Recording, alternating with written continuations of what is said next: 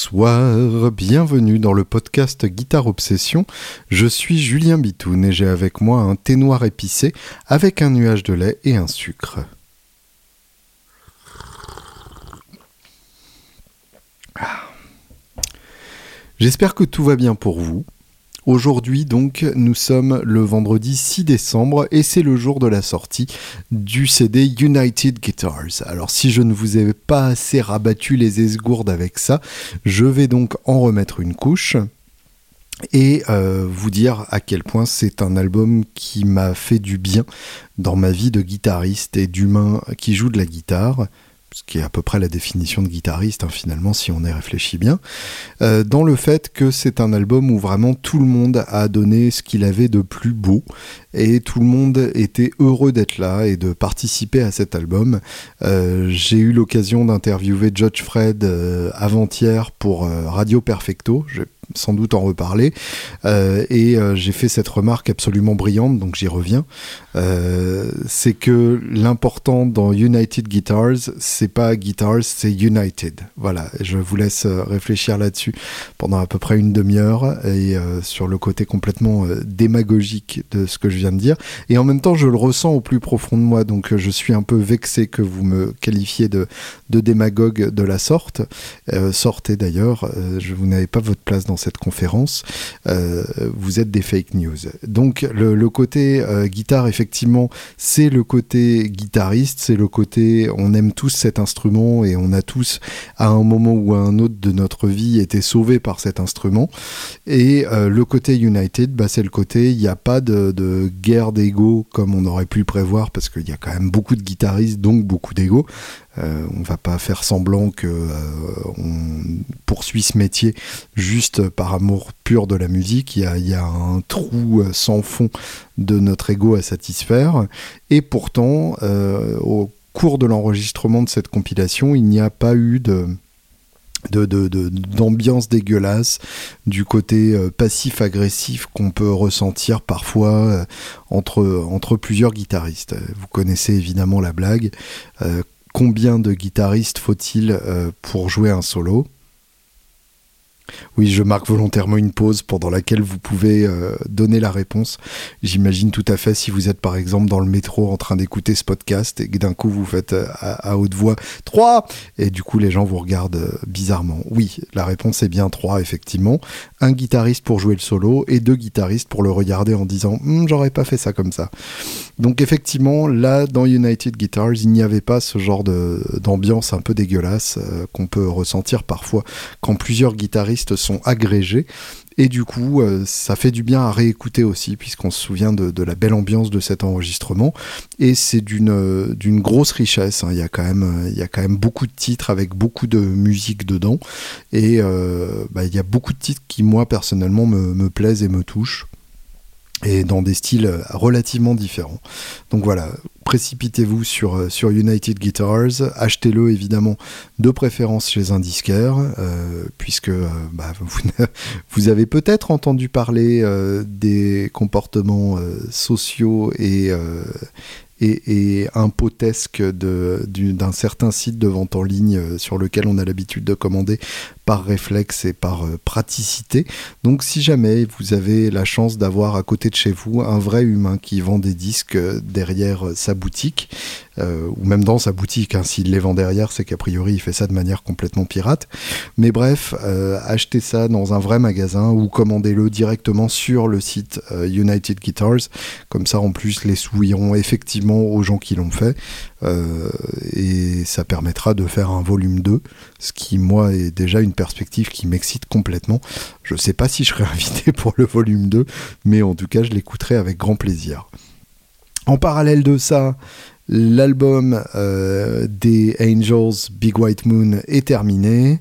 On vient de terminer le visuel aussi, donc euh, il va falloir se pencher sur le pressage, euh, ce qui est toujours un truc assez, euh, assez sympa. L'idée de, de, bosser avec le fabricant et finalement recevoir quelques semaines plus tard une galette avec son nom dessus et avec son visuel dessus. C'est toujours assez émouvant.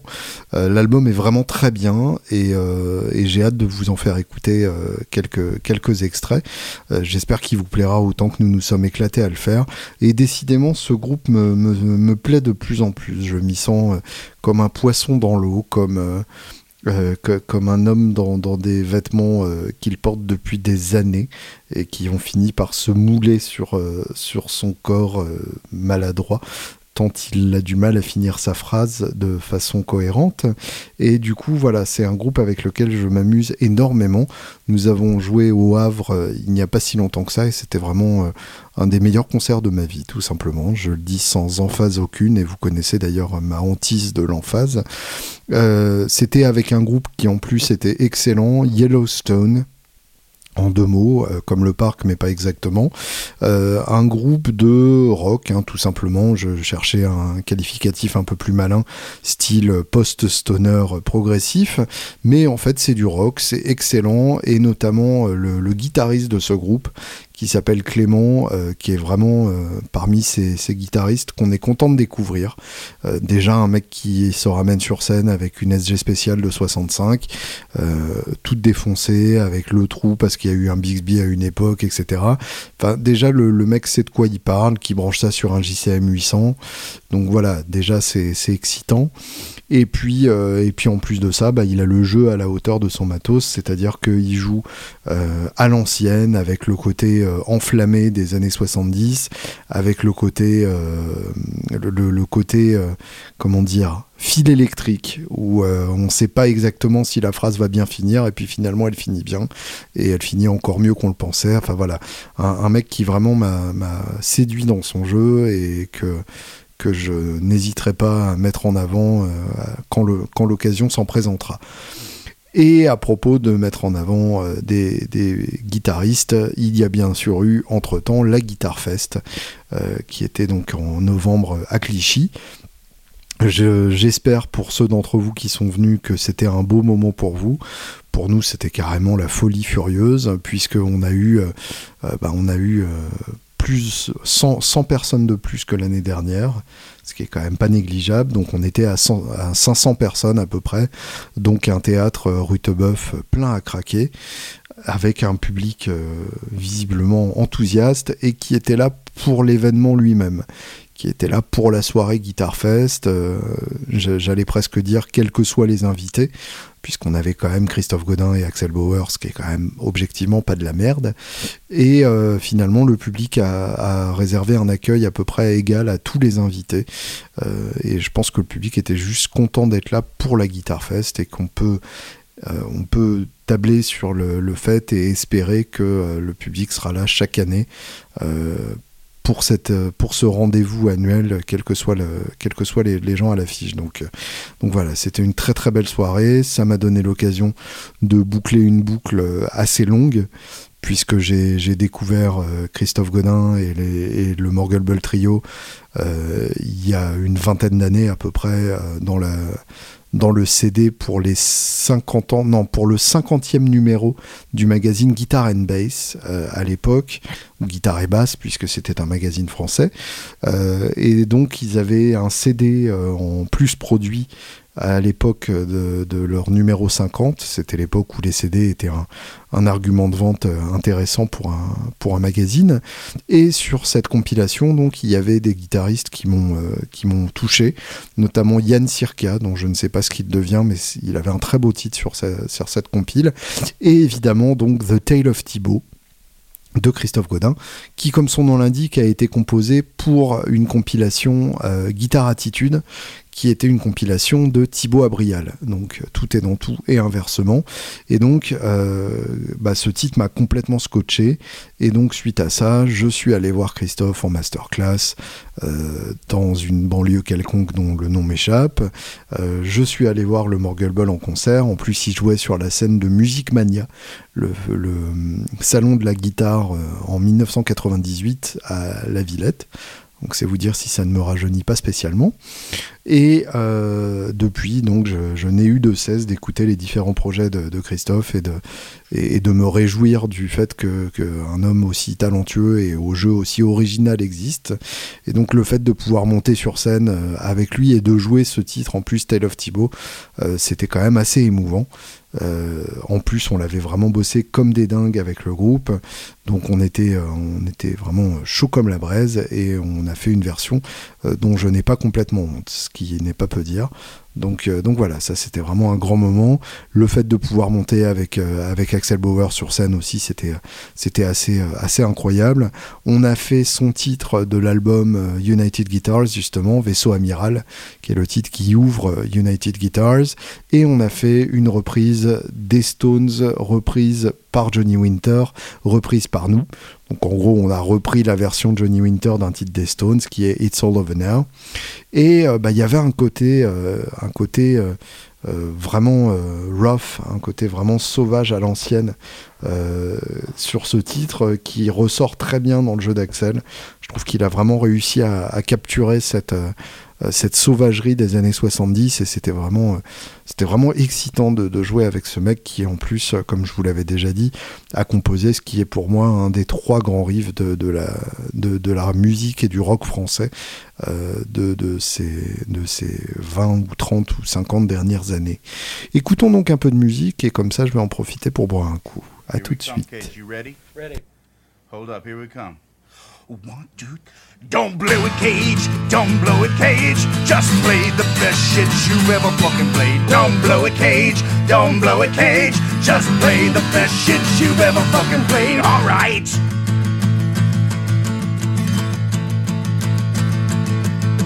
Jack White invited us to party. He wanted us to kick out the jams. Red light, it's time for us to party. I'm hoping we can kick out the jams. Don't blow it, Cage. Don't blow it, Cage. Just play the best shit you've ever fucking played. Don't blow it, Cage. Don't blow it, Cage. Just play the best shit you've ever fucking played. Solo.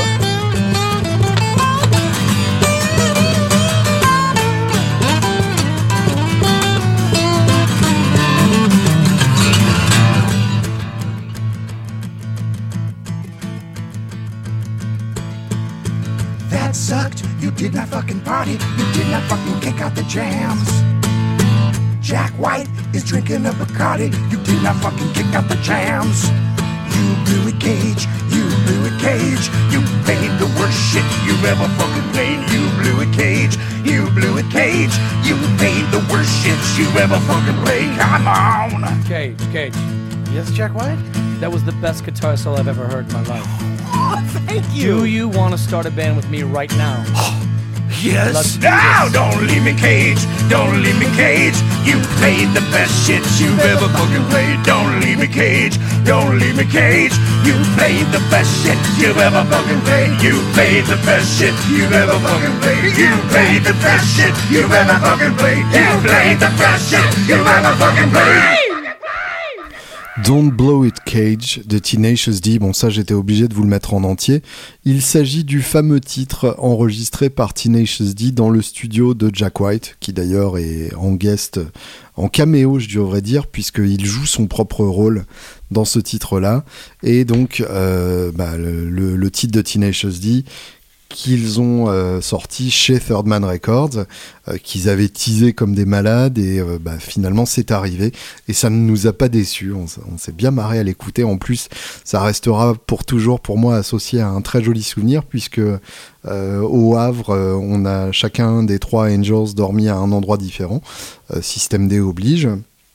Et donc le matin, étant l'homme véhiculé du groupe, ça me paraît bizarre de dire ça, mais finalement c'était la vérité, euh, étant l'homme véhiculé du groupe, euh, je suis allé récupérer euh, les deux autres musiciens du groupe, donc d'abord Paul, le bassiste, et ensuite on est allé retrouver Soigny, et en attendant que Soigny sorte de sa maisonnette, nous avons donc écouté ce titre, Paul et moi, dans la voiture, et on s'est marré comme des débile en l'écoutant.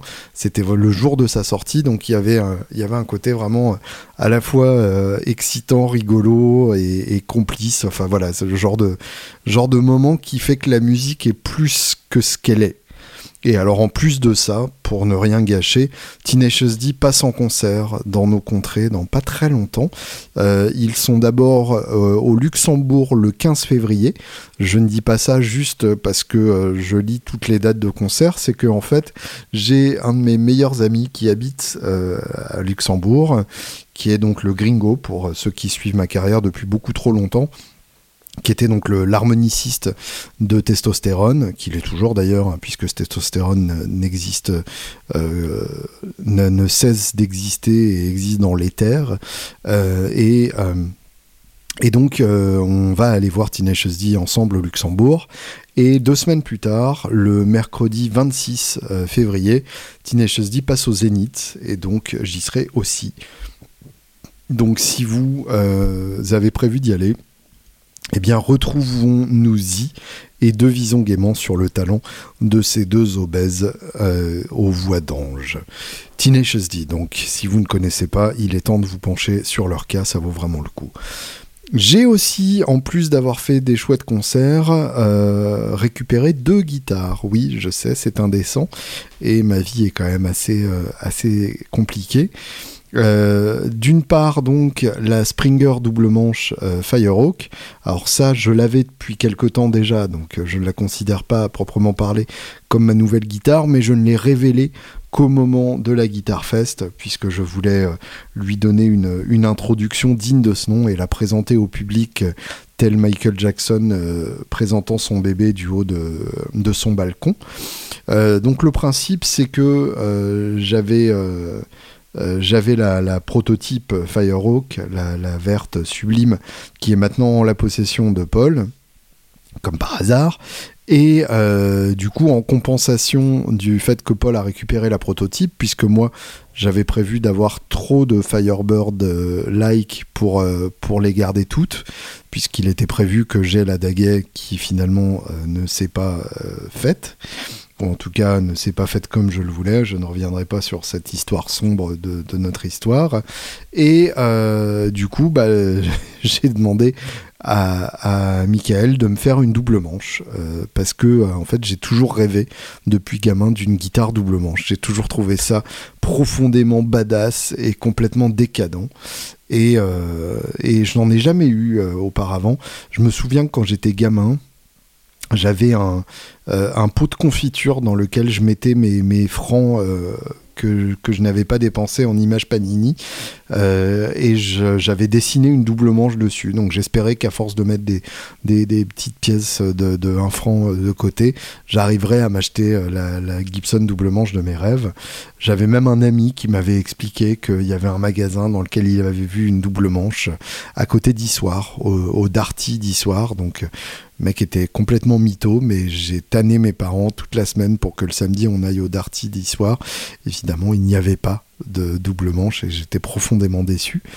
Euh, euh, et, j'en ai eu à, à Woodbrass Deluxe, j'en ai eu euh, deux même, une, une blanche et une rouge, la, la, blanche étant la signature de Alex Lifeson.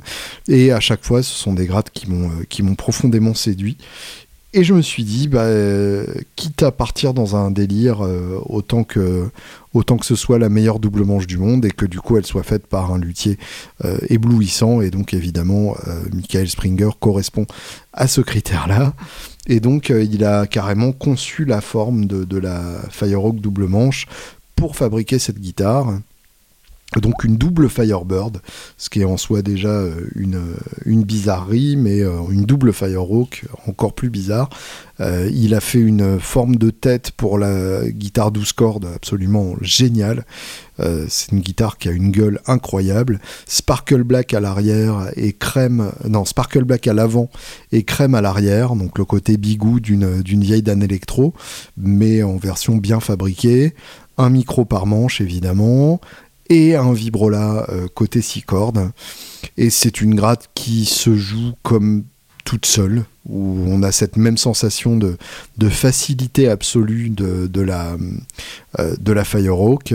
Euh, le côté 12 cordes est tout aussi jouable. C'est une 12 cordes sur laquelle on peut shredder. Euh, ça paraît complètement délirant et surtout très inutile, mais c'est une possibilité. et puis, et puis voilà, c'est une guitare qui me plaît profondément et qui a le petit logo avec les ailes d'ange sur la plaque de protection. Donc c'est une guitare estampillée Julien Bitoun and the Angels qui en soi suffit à me rendre heureux. Et donc, euh, euh, son baptême sur la scène de la Guitar Fest était assez, euh, assez mémorable. Je suis pas encore ultra à l'aise dans le fait de passer d'un manche à l'autre en changeant le manche avec le switch.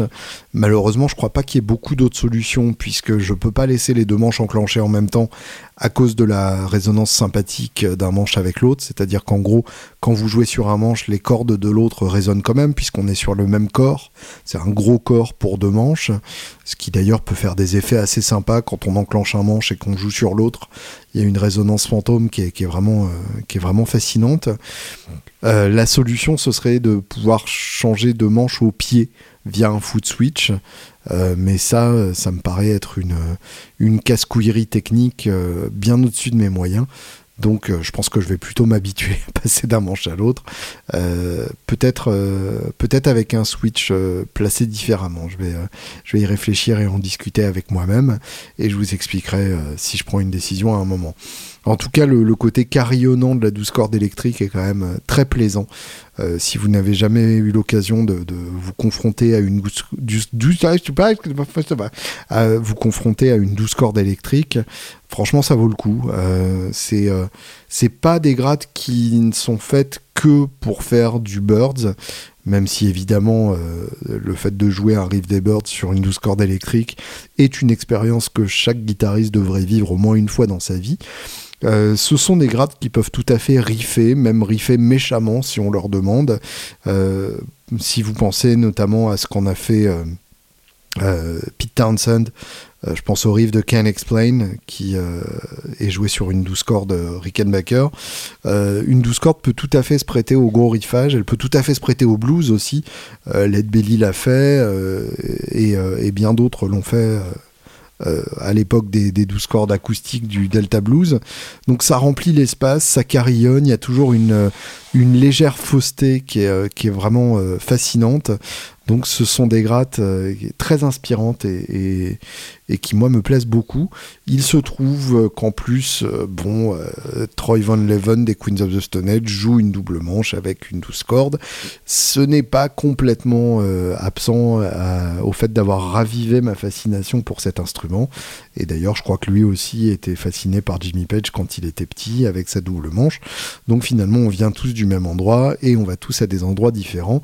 Et il se trouve qu'en plus, les morceaux des Angels que nous sommes en train de, composer et de mettre en place en ce moment se prête plutôt bien à la douce corde. Donc euh, je vais probablement être obligé d'amener la double manche à chaque concert euh, ultérieur que nous ferons étant, euh, à, condition évidemment qu'il n'y ait pas à transporter la batterie euh, euh, et la sono dans la même voiture, puisque dans ce cas-là, il n'y aura juste pas la place et je serai obligé de caser une gratte un peu moins fragile et un peu moins énorme, comme je peux entre mes jambes pendant que je conduis, ce qui n'est pas du tout safe.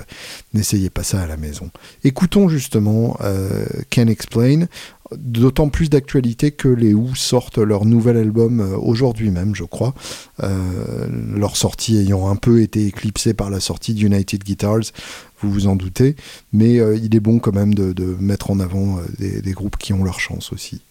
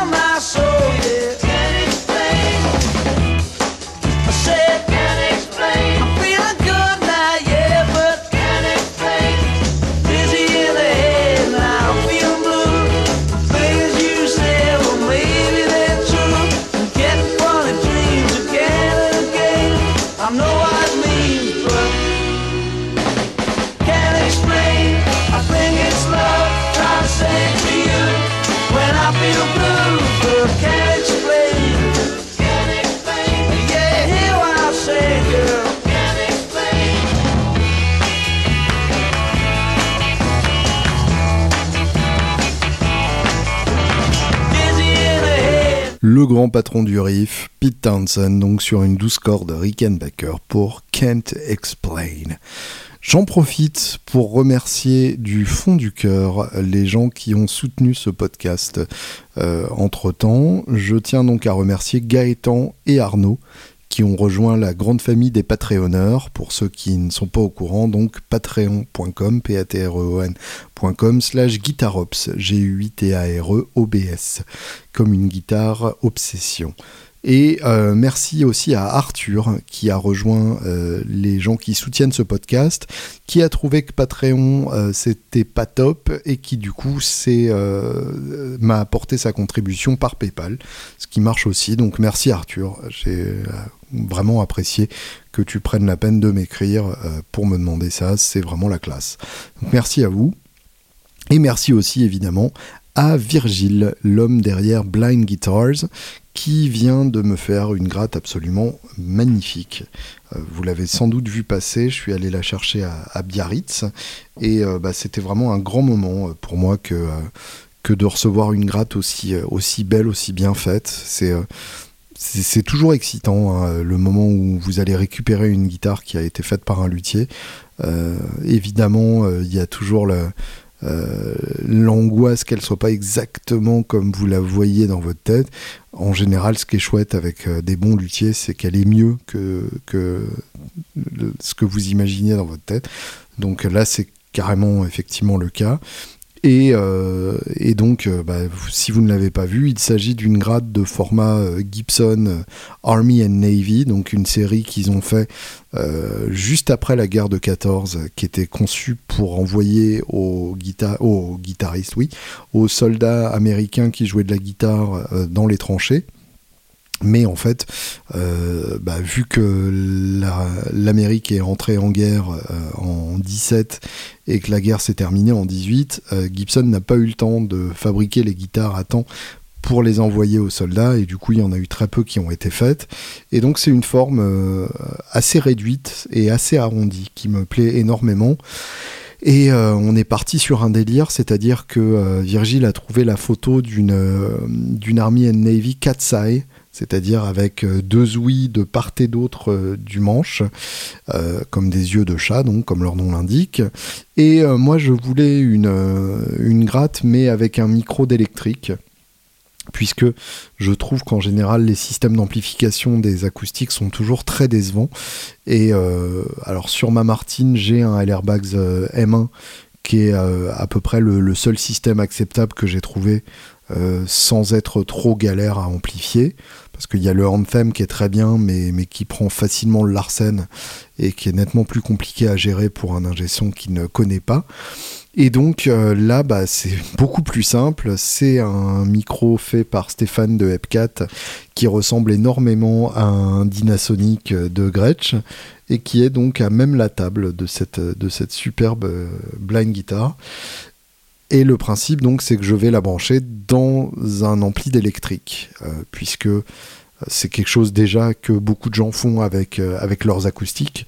les Beatles le faisaient évidemment avec leur J160, mais pour faire plus récent, je sais par exemple que De Palmas le fait avec ses, guitares sur scène, qu'il les branche, qui branche ses électriques sur des twins et que effectivement ça sonne de manière beaucoup moins raide qu'un piezo en direct dans une DI dans la sono.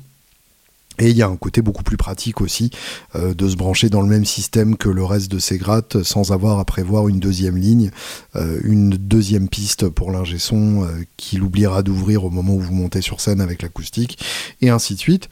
Donc, donc voilà, une gratte faite pour la route, pratique, avec un look absolument sublime puisque la table est noire et que le corps est rouge.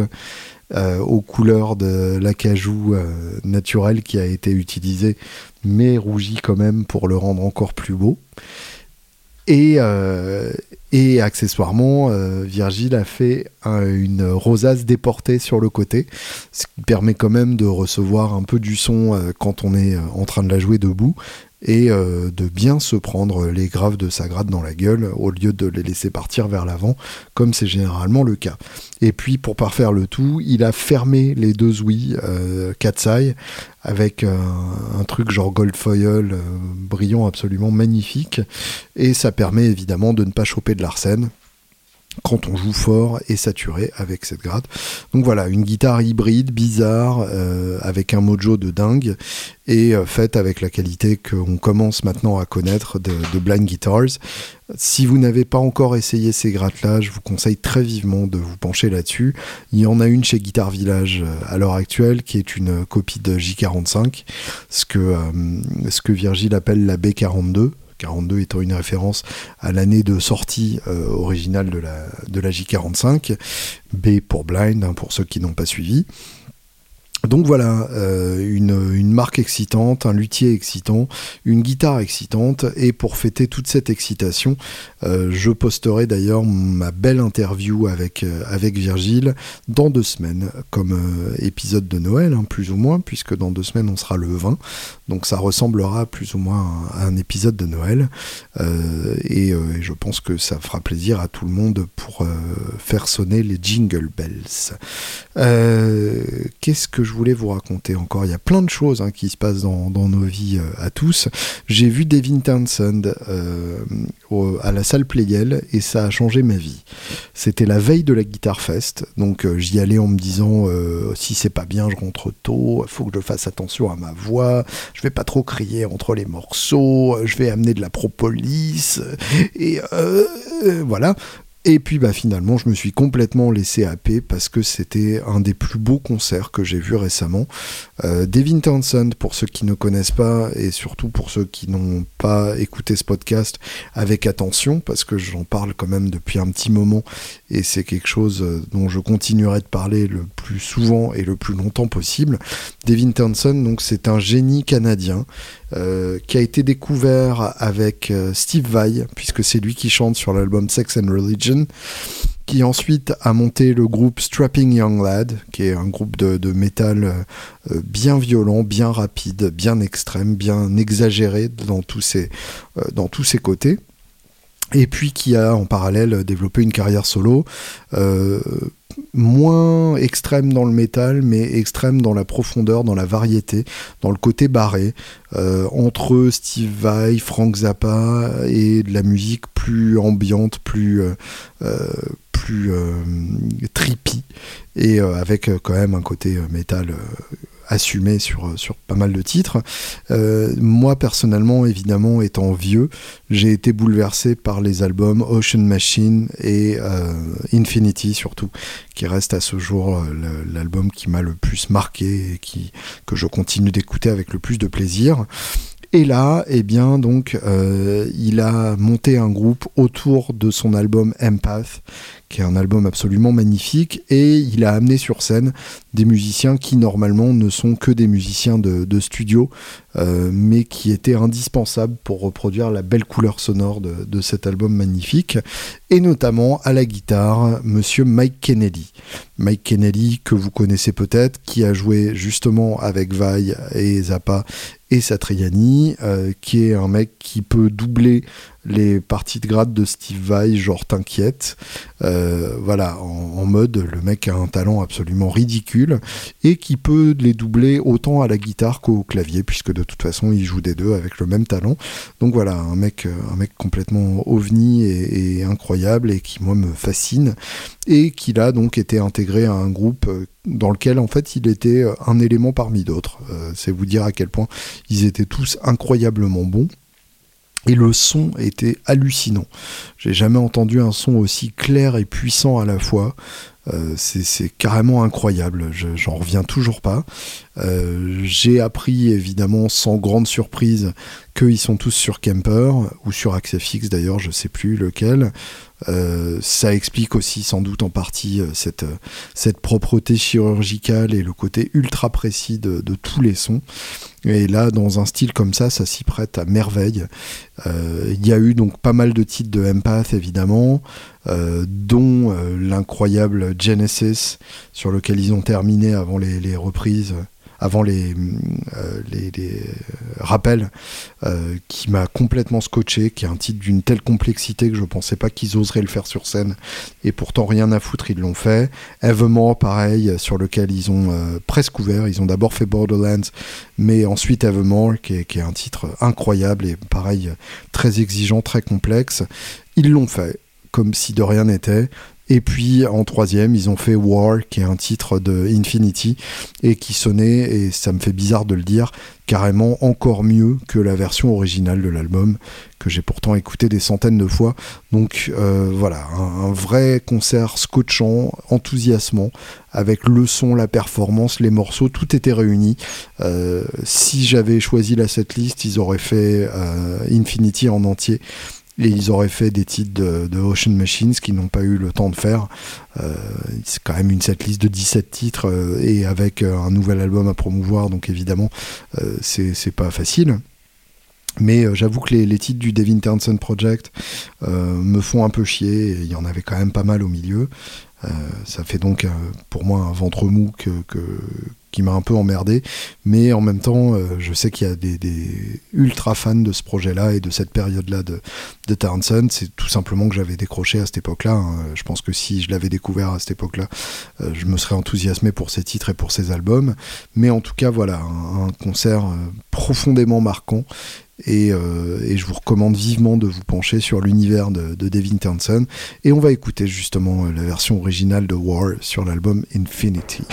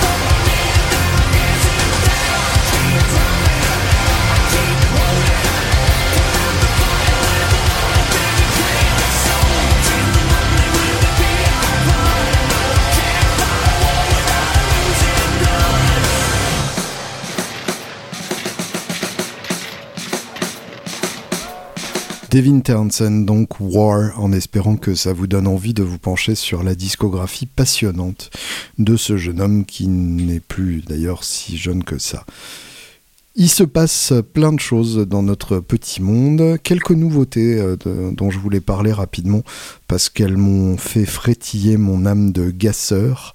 Euh, mais j'ai trouvé la, solution ultime contre le, gaz violent, c'est que je me suis pointé au Havre avec un pédalboard réduit et que du coup j'ai pas la place de mettre des pédales supplémentaires donc ça sert à rien que j'en chope puisque de toute façon je ne saurais pas où les mettre sur mon board. Voilà je, ne sais pas combien de temps ça durera comme bonne résolution mais en tout cas de fait euh, c'était pas très compliqué de faire un concert avec trois pédales finalement.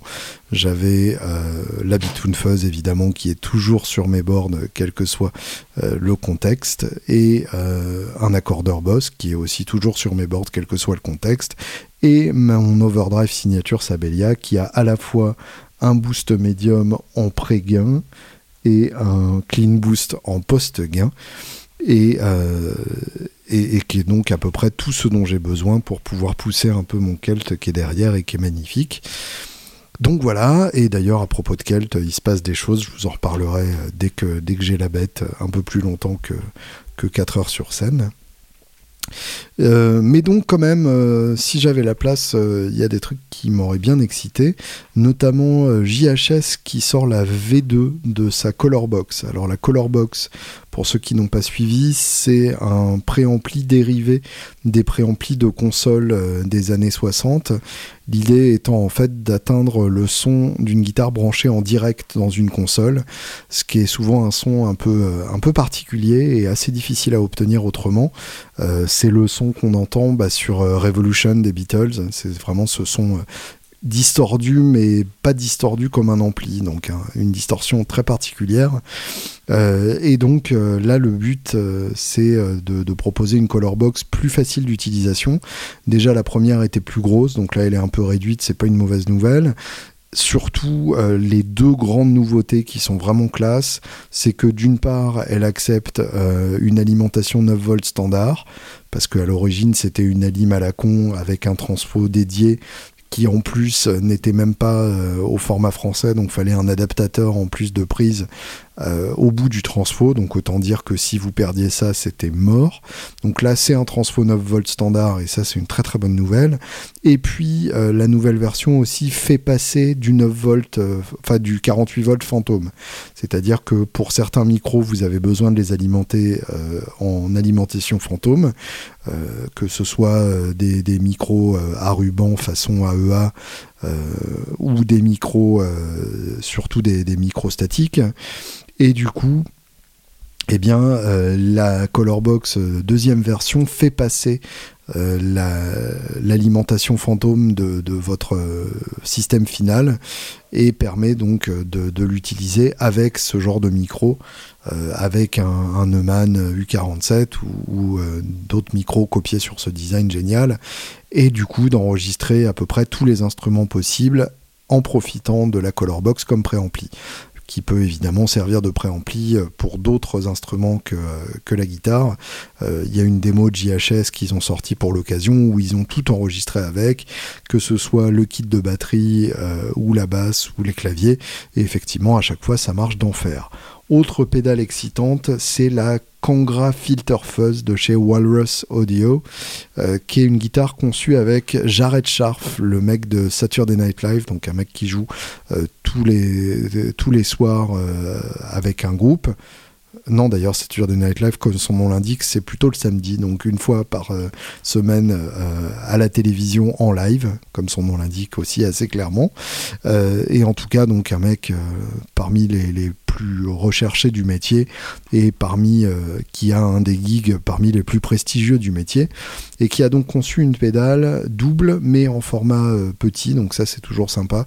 Ça permet d'avoir plus d'effet pour son encombrement de board avec donc fuzz d'un côté, qui est une fuzz qui a l'air assez gaieté, assez violente, ce qui est toujours sympa, euh, vraiment la fuzz, comme on l'appelle, velcro, euh, qui est un nom qui est, né euh, avec certaines utilisations de la, de la Factory Zvex, qui permet vraiment d'avoir l'effet d'un velcro qui se décolle sur la joue, ce qui n'est pas toujours très agréable, mais en termes sonores c'est chouette. Et de l'autre côté, un filter, donc un filtre d'enveloppe, qui permet soit de filtrer les fréquences qui vont dans la fuzz pour avoir une fuzz très sourde ou très criarde, soit d'avoir un effet auto-wah euh, si vous voulez vous prendre pour Jerry Garcia. Donc il y a, ces deux côtés-là et ça fait une pédale qui, mine de rien, a des possibilités assez chouettes et assez excitantes. On va, euh, pour terminer, répondre à certaines questions qui vous taraudent et qui vous hantent. Euh, j'ai reçu beaucoup de courriers ces derniers temps. Donc euh, j'ai décidé de répondre aux courriers les plus récents. J'ai toujours des, courriers qui doivent dater d'il y a 3 ou 4 ans, euh, avant même que le podcast existe. Mais euh, pour autant, euh, bah, c'est évidemment les derniers arrivés qui sont les premiers servis. Hein. c'est dégueulasse, mais c'est comme ça. ne désespérez pas si vous avez posé vos questions il y a très longtemps. Vous pouvez les reposer si elles vous taraudent encore et je n'hésiterai pas à y revenir. Donc, un mail de Rod qui dit Salut Julien Bitoun, je suis un auditeur de ton podcast, je pense qu'il voulait dire je suis. Je souhaite te remercier pour m'avoir fait découvrir Marcus King. Je n'en reviens pas d'avoir loupé ça. Euh, oui, bah c'est pas grave. Hein. Justement, c'est ça qui est fabuleux avec la musique, c'est qu'on n'est jamais euh, trop tard à la fête et qu'il se passe toujours des trucs, même si euh, on découvre un peu tard. Il y a beaucoup d'artistes quand même qui continuent de tourner. Marcus King, en plus, il est en pleine ascension. Il vient de sortir un album avec avec le mec des Black Keys à la production, donc il y a de, de grandes chances pour qu'il continue de tourner pendant quelques dizaines d'années encore. Euh, parles-tu de Tedeschi Trucks Band dans un de tes podcasts? Je n'ai rien trouvé. Pour quelqu'un qui aime Marcus King, c'est surprenant. Effectivement, c'est la même famille. Hein. Euh, euh, Suzanne Tedeschi et Derek Trucks qui tournent ensemble avec un groupe d'une dizaine de musiciens euh, avec, euh, avec des cuivres, des chœurs et tout, des orgues. Enfin, un groupe qui en gros est calqué sur le groupe de Joe Cocker à l'époque de euh, Mad Dogs and Englishmen, qui est leur plus grosse influence revendiquée et avouée, et qui ose reprendre des titres solo de George Harrison, extrait de All Things Must Pass. Donc évidemment, ça reçoit ma sympathie immédiate, mais il se trouve que quand j'écoute les albums, bah, comme, comme dirait l'autre, ça m'en touche une sans faire bouger l'autre, justement donc euh, il, me manque, euh, quelque chose dans, ces albums-là. Euh, je trouve que les compos tout simplement sont moins pertinentes que, celles de Marcus King sur l'album Carolina Confessions, qui est vraiment mon album préféré de lui de loin. De lui de loin, mon album préféré de loin, que Marcus King a réalisé, de lui de loin. Euh, et euh, bon, après, évidemment, chaque solo de Derek Trucks est un don du ciel qui la rend belle, mais euh, il faut quand même que ce soit dans le contexte d'un morceau intéressant pour que ça me convainque complètement. Quelques suggestions, donc c'est encore Rodolphe qui parle. Arrête de boire ton thé dans le micro, c'est assez dégoûtant. Tu crois? Ce serait cool d'inviter des patrons de maisons de disques ou de labels. On pourrait découvrir une autre facette du monde de la musique et guitare. Euh, je l'avais fait quand j'ai invité Arnaud Bascugnana, puisque c'est un homme qui est à la fois un son et qui a un label. Euh, après, je fais les interviews du podcast en fonction des gens que je rencontre. C'est-à-dire que il est assez rare que euh, j'ai quelqu'un qui me vienne en tête et que je me dise, lui, je veux l'interviewer. En général, c'est des gens que je croise sur mon petit chemin et je me dis, lui, ça me plairait bien de l'interviewer. Même réponse donc pour la question suivante. En guitare tech en interview, un guitar tech en interview, ça serait pas mal aussi oui, je suis tout à fait d'accord que ce serait intéressant. Euh, les, interviews se font au fur et à mesure des, gens que je croise, donc euh, c'est loin d'être exclu, mais euh, je, ne cherche pas activement des invités pour le, pour le podcast, tout simplement parce que j'ai la chance que des gens passionnants m'arrivent tout cuit dans le bec. question hors podcast ou hors podaxt, comme tu l'as écrit, et donc je pense que c'est une question à laquelle tu aurais voulu que je réponde hors podcast, comme son nom l'indique. Chez qui puis-je aller faire régler mes guitares? J'ai eu une mauvaise expérience récemment, je me suis dit que tu devrais savoir ça, merci d'avance. Oui, je sais ça, il faut tout simplement contacter Jonathan Berg, qui est l'ancien luthier des guitares Lafay et qui officie chez George Eman euh, en parallèle de son propre atelier. Euh, donc contactez Georges Eman qui vous mettra en relation avec Jonathan Berg ou contactez-moi et je vous donnerai son numéro. En tout cas, à ma connaissance, c'est le plus compétent si vous êtes euh, autour de Paris ou dans la région parisienne. Euh, c'est vraiment celui qui m'a le plus scotché par sa capacité à rendre une guitare jouable, même dans des cas a priori désespérés. J'espère donc que ça répond aussi à ta question hors podaxt. Vincent qui demande J'avais une petite question à laquelle je n'arrive pas à répondre et je pense que tu pourras y apporter ta lumière. Je m'intéresse de plus en plus aux effets. Euh, concrètement, c'était bizarre comme liaison, moi-même ça m'a choqué. Concrètement, il y a deux ans, je n'avais aucun effet entre ma guitare et mon ampli, alors que ça fait dix ans que je fais de la gratte. Mais c'était bien, t'étais bien jusque-là, il euh, n'y a pas besoin. Si t'as tenu, euh, si tenu dix ans comme ça, c'est pas la peine de te poser plus de questions que ça. Je m'intéresse principalement aux fuzz et à tous les dérivés de fuzz. Bon, d'accord, ça, ça vaut la peine. Elles sont tellement différentes des unes des autres que je trouve ça passionnant. Ma véritable question est la suivante et en lien avec ton dernier podcast qui parlait du vintage japonais. Donc c'est vous dire si ça date déjà.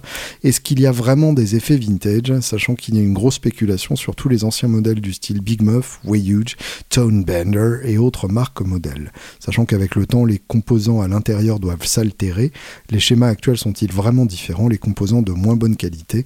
Quand les pédales de l'époque étaient utilisées, elles étaient neuves et le son était là, mais en vieillissant, le son est-il le même? Ça ne doit pas aussi bien vieillir que les guitares, certainement.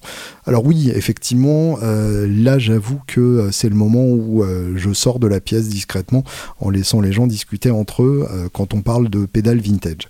C'est un, concept qui en soi me dépasse complètement.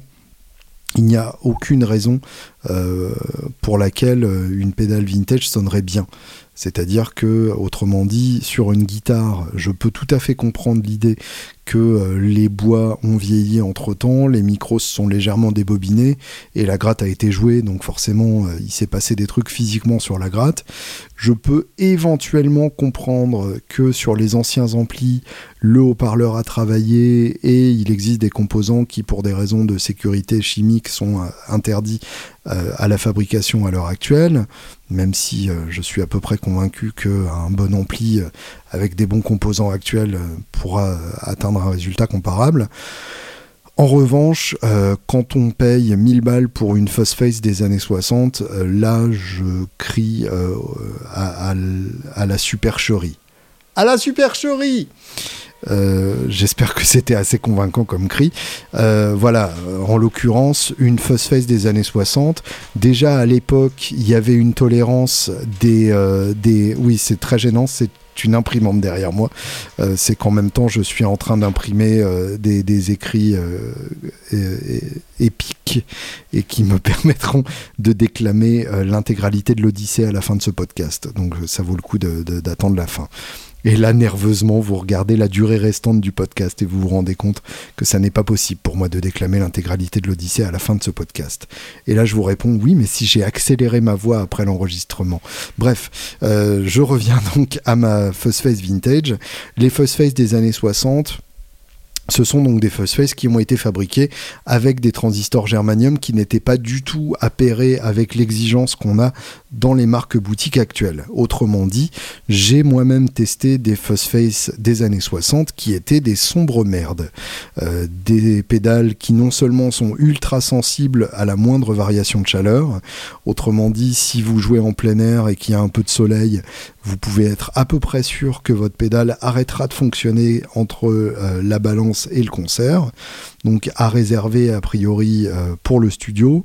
Et encore en studio, euh, il fait souvent chaud et ce sont des, conditions pas idéales. Et puis surtout, bah, ce sont des pédales qui ne sonnent pas forcément. C'est pas parce que Hendrix les a fait sonner comme ça. Hendrix, pour en trouver une bonne, passait par 5 ou 6 pédales qu'il achetait et euh, qu'il filait à ses potes parce qu'elles sonnaient comme des merdes, ou qui gardait en, backup, ou qui faisait modifier tout simplement par, euh, son tech euh, Roger Meyer, qui n'hésitait pas à aller tout changer dans une pédale pour qu'elle sonne selon l'exigence de, Hendrix. Pareil pour les tone benders d'époque, toutes ne sont pas bonnes loin de là, et il n'y a aucune raison qu'avec le temps, une pédale s'améliore. N'hésitez pas à me contredire si je viens de dire une connerie plus grosse que moi. Je pense en particulier aux fabricants de pédales qui peuvent écouter ce podcast, mais avec le temps, tout ce qui peut se passer, c'est que les composants se mettent à couler euh, et que du coup la pédale soit morte, euh, que euh, les contacts se mettent à se gripper, que les soudures se défassent et que finalement donc il faille restaurer votre précieuse pédale vintage, mais il n'y a aucune raison pour que le son des composants s'améliore avec le temps. C'est un non-sens total. Donc il n'y a aucune raison d'acheter une, euh, une pédale vintage, surtout si vous avez une réplique boutique euh, de, de, la même pédale. Autrement dit, par exemple, euh, il n'y a aucune raison d'acheter une Univibe vintage à des prix complètement délirants, sachant que vous avez Fulltone qui a fait une réplique absolument et beaucoup plus fiable et avec une solidité que n'a pas l'original et avec la possibilité de la brancher sur une alim 9 volts euh, que n'a pas l'original. Bref, il n'y a aucune raison de s'emmerder avec une ancienne version. Euh, pour Way Huge, euh, les rééditions existent, mais je crois qu'elles ne sont pas exactement fidèles aux originales, ce qui expliquerait la spéculation sur les originales. Après, la spéculation est souvent plus une affaire de rareté que de son. Autrement dit, euh, à partir du moment où la pédale originale a été faite à 200 exemplaires, il y aura une spéculation inévitable, même si vous retrouvez exactement le même son dans la réédition. Après, il y a un cas dans lequel je peux comprendre qu'on euh, s'arrache des pédales vintage euh, à des prix un peu débiles, c'est tout simplement quand ces pédales n'ont pas été rééditées et qu'elles proposent quelque chose qu'on ne retrouve pas sur d'autres pédales. Typiquement, euh, j'ai un exemple en tête, c'est la marque euh, euh, britannique Lovetone qui a sorti des pédales bien délirantes, genre des, effets de modulation avec plein de réglages dans tous les sens. Et ça, c'est le genre de, pédale un peu délirante qui n'a pas été réédité euh, et dont on ne trouve pas de réplique boutique euh, digne de ce nom, à part pour leur fuzz, euh, la Big Cheese qui est sortie récemment dans une version répliquée par JHS. après, effectivement, il y, a évidemment la clone à laquelle vous pensez tous, la clone Centaur qui connaît autant de clones euh, que de modèles originaux, euh, si ce n'est plus. Et là, pour le coup, euh, ayant eu une originale entre les mains, il n'y a pas de magie particulière de cette pédale. C'est une excellente pédale et un excellent circuit, mais il n'y a aucune raison pour laquelle il n'y a pas de, nombreuses répliques qui s'en rapprochent de très près, et même qui pour certaines sont encore mieux conçues que l'original puisqu'elles prennent moins de place sur un pedalboard et qu'il y a même plus de finesse dans, les réglages. Donc voilà, une longue réponse pour une euh, question simple, mais à mon avis, donc euh, les effets vintage, on parle purement de collection et de spéculation et pas du tout de son. Euh, question de Vincent encore. Comme tu n'as pas répondu à mon mail ci-dessous, je me permets de surenchérir. Euh, et mollo les basses. J'ai vu que Third Man Records, dirigé par Jack White, avait sorti trois effets en lien avec Jack White et la fabrication de son son. As-tu vu tout ça? Faut-il prendre ça au sérieux de sa part ou juste du business? Plus tard dans tes podcasts. Alors, euh, bah, évidemment, euh, sortir des pédales signature, c'est toujours du business, puisque sinon on se contenterait de les jouer sans mettre notre nom dessus pour euh, les autres. Euh, mais le business n'est pas une mauvaise chose. Euh, en tout cas, quand c'est fait bien, n'est pas forcément une mauvaise chose. Après, l'intérêt de ces trois pédales, déjà il y en a une qui existe depuis assez longtemps, c'est la Bumblebee Fuzz qui est fabriquée par Union Station Transistor ou un truc comme ça, une marque canadienne qui est vraiment chouette. Euh, c'est un circuit euh, de super fuzz euh, légèrement modifié, donc c'est une super pédale. et il y a aussi une version brandée Third Man de la Plasma Coil, qui est une pédale de Game Changer Audio. voilà, j'ai le, reste de, de l'Iliade qui va sortir, puisque je lirai aussi l'Iliade une fois que j'aurai fini de lire l'Odyssée à haute voix à la fin de ce podcast. Et donc euh, la Plasma Coil, qui est une fuzz euh, très gaieté, assez violente, et qui a excité pas mal de, fans de fuzz euh, quand elle est sortie, qui a excité aussi donc Jack White évidemment, qui a choisi de la, de la rebrander. Il y a peut-être une, une modif d'ailleurs au circuit hein, à l'occasion. Donc, donc voilà, c'est c'est une bonne manière en fait, à mon avis, de mettre en lumière des modèles et des marques auxquels le public ne se serait pas forcément autant intéressé s'il n'y avait pas eu l'endorsement de, Jack White derrière. Donc, euh, donc à mon avis, c'est très bien, c'est sérieux, c'est du business. Et euh, bah, c'est toujours, toujours chouette d'avoir euh, des, des guitaristes qui s'impliquent autant dans la fabrication de leur son. Et euh, dernière question, et ça c'est une question qui a été abordée sur Facebook et dont je voulais parler parce que euh, y a beaucoup beaucoup de, guitaristes qui se posent la question overdrive dans fuzz ou fuzz dans overdrive? En fait, c'est une question euh, plus généralement sur le chaînage des effets, qui est toujours qui est toujours une question délicate hein, quand on est guitariste. Dans quel sens j'organise mes pédales sur mon pedalboard En fait, tout se décide autour de l'étage de gain et tout se décide autour de votre étage de gain principal. Alors le problème, c'est que très souvent, euh, votre étage de gain principal, c'est l'ampli, puisque vous utilisez euh, la distorsion ou le crunch de l'ampli.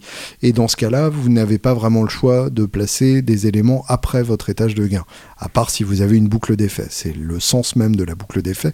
En fait, la boucle d'effet permet d'utiliser le gain de votre ampli comme s'il était sous forme d'une pédale dans votre pedalboard, et donc de mettre des effets avant et après. Donc typiquement, avant le gain, on mettra euh, les effets de filtre, style wah et auto-wah, et les effets de pitch, style whammy ou euh, harmonizer, tout simplement parce que la whammy et l'harmonizer ont besoin de détecter euh, votre son le plus clair possible, de manière à générer une harmonie qui n'est pas complètement délirante. Et du coup, un son qui est déjà saturé, bah, l'harmoniseur va avoir beaucoup de mal à détecter la note et du coup à faire une harmonie crédible. Après le gain, on peut mettre les effets de modulation, type chorus, flanger, phaser, et les effets de retard, type délai, reverb. Euh, évidemment, ces règles-là sont faites pour être brisées. Typiquement, j'aime beaucoup le son d'une modulation avant les tâches de gain. C'est d'ailleurs comme ça qu'on faisait avant, tout simplement puisque euh, les, boucles d'effets n'existent pas depuis si longtemps que ça. C'est une invention euh, des, années 80. Et du coup, avant euh, l'apparition des boucles d'effets, eh bien, tous les guitaristes mettaient leur pédale de, de chorus ou de phaser avant leur Marshall poussé à burn. Et du coup, ça enrobait le son de manière plus naturelle. C'est-à-dire que typiquement, quand vous mettez un phaser avant votre distorsion, on entend moins l'effet du phaser de façon ultra claire et presque caricaturale, et il s'intègre au son de votre distorsion de manière beaucoup plus naturelle. C'est ce qu'on entend chez Johnny Winter, c'est ce qu'on entend chez Van Halen quand il met un phaser quasi systématiquement pour ses solos. Et en plus, ça fait euh, une manière de, rendre le son un peu plus, euh, un peu plus rond et du coup un peu plus sympa à jouer pour, euh, vos solos. Donc ça, c'est une, bonne, une bonne astuce aussi. Et pareil pour le délai avant euh, l'invention des boucles d'effets et des racks, euh, bah, les délais, euh, c'était un délai à bande qui se mettait dans le Marshall poussé à fond, encore une fois. Donc il y avait d'abord les répétitions qui ensuite étaient traitées par la même distorsion que le reste du son. Donc forcément, ça fait des, répétitions sursaturées et qui ressortent mieux, enfin qu'on entend plus par rapport au son d'origine que si vous l'aviez branché dans la boucle d'effet, mais ça fait du coup un délai bien crade qui s'intègre très naturellement au son, euh, un peu à la manière de ce que fait Neil Young. Euh, typiquement, le son de Neil Young, c'est un délai avant l'étage de gain. Donc euh, ça, c'est pas pour tout le monde, évidemment. c'est pas du tout le délai de confort ou le délai de, euh, d'enrobement que vous pouvez trouver euh, chez certains guitaristes, typiquement euh, les leads à la, à la Gilmour ou à la Satriani, le délai doit être mis après l'étage de gain, de manière à l'enrober plus qu'à le, modifier complètement. Et donc quand on en vient à la fuzz, eh bien déjà il y a des fuzz qu'il faut impérativement mettre en début de chaîne. Euh, ne serait-ce que pour éviter que votre son passe par un buffer avant d'arriver dans la fuzz, puisqu'il y a beaucoup de fuzz qui ne supportent pas de voir un son qui est déjà passé par un buffer, question donc d'impédance d'entrée. Et euh, il y a beaucoup de fuzz qui sont plus euh, réactives quand vous les placez en premier. Typiquement, les vieilles fuzz face, ou style vieille face, puisque par rapport à ce que j'ai dit tout à l'heure, euh, je vous recommande plutôt d'acheter une, euh, une Jam Pedals euh, fuzz phrase euh, que une vieille fuzz face à, à 1000 dollars. Eh bien, quand on la place en premier, on a la possibilité d'avoir un son clair hyper intéressant rien qu'en baissant le volume de, de sa guitare. Du coup, la fuzz s'éclaircit de cette manière-là et c'est toujours très intéressant.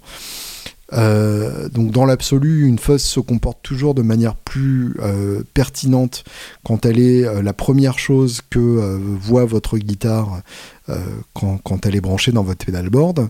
Ensuite, overdrive dans fuzz et vice versa. Alors le fait de brancher une overdrive qui ensuite arrive dans votre fuzz, ça fait que vous rajoutez du gain à la fuzz, mais ça fait aussi que euh, vous avez une fuzz un peu plus euh, liquide et euh, moins rocailleuse. Donc ça peut être un effet recherché. c'est pas toujours très intéressant et en fait ça aura tendance à rendre votre fuzz plus bordélique qu'elle ne l'est déjà. et c'est pour ça qu'en général, je conseille de brancher d'abord la fuzz, ensuite l'overdrive, et euh, le fait d'avoir une fuzz branchée sur un overdrive, même un overdrive léger, ça permet d'adoucir les angles de la fuzz, mais de ne pas perdre le côté incandescent de la fuzz pour autant. Donc c'est toujours, euh, c'est toujours une solution intéressante. Moi personnellement, c'est comme ça que j'aime me servir de mes fuzz, et c'est comme ça que la plupart des guitaristes qui utilisent souvent une fuzz euh, s'en servent. Voilà. J'espère donc que ça vous aura donné envie d'expérimenter avec vos fuzz et je vous quitte pour cette semaine et je vous souhaite une excellente semaine.